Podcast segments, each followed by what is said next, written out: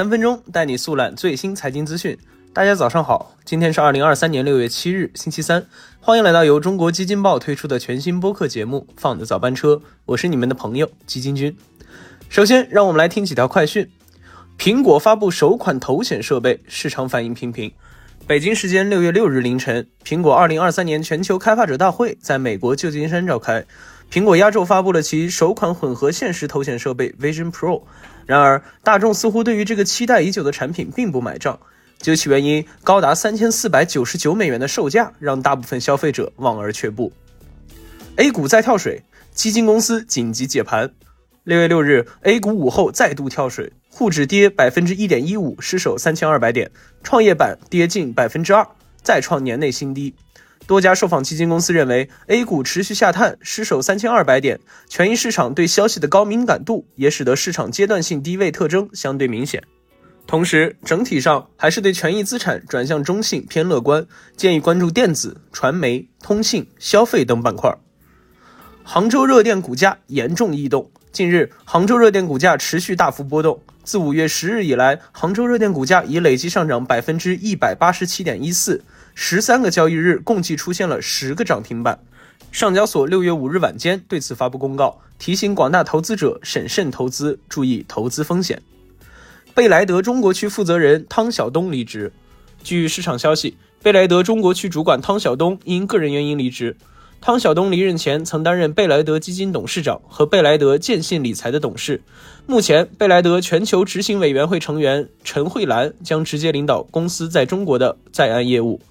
据财报，截至二零二三年一季度末，其资管规模约为九万亿美元。富安达基金换帅，券商系公募富安达基金最新宣布，王胜于六月五日履新公司总经理，而原总经理徐海已离任。徐海于二零一八年七月开始任职富安达基金总经理，任职期间，公司资产规模一度突破百亿，近一年多转头下滑。新任总经理王胜则一直在南京证券任职，此前是南京证券零售业务部公司业务总监。好的，那么接下来让我们来了解一下苹果最新发布的头显设备的相关情况吧。这次苹果公司发布的 Vision Pro 堪称苹果公司近十年来最重要的一款新产品。苹果公司花了七年时间来打磨该产品。苹果称，这款设备是苹果的首个空间计算设备，它可以将数字内容无缝融入真实世界。不过，它的价格看起来并不美丽，高达三千四百九十九美元，约合二点五万元人民币。该价格要明显高于竞争对手的同类产品。当日美股开盘后，苹果股价刷新历史新高，但随着价格公布，市场立刻给出反应，苹果股价迅速跳水，截止收盘转跌百分之零点七六。而 A 股市场中，苹果相关公司的表现也十分惨淡。昨日，众多国内苹果硬件供应商股价大幅下跌。而在 Vision Pro 发布之前，多家机构曾认为，苹果新品预计将极大的促进 XR 的发展，并带动产业链投资机会。不过，从目前来看，预期明显落空。在市场看来，Vision Pro 价格过高，而且量产时间要低于市场前期预期。说到这里，基金君也想来问一下各位听众朋友，你觉得这个价格对于 Vision Pro 来说是合理的吗？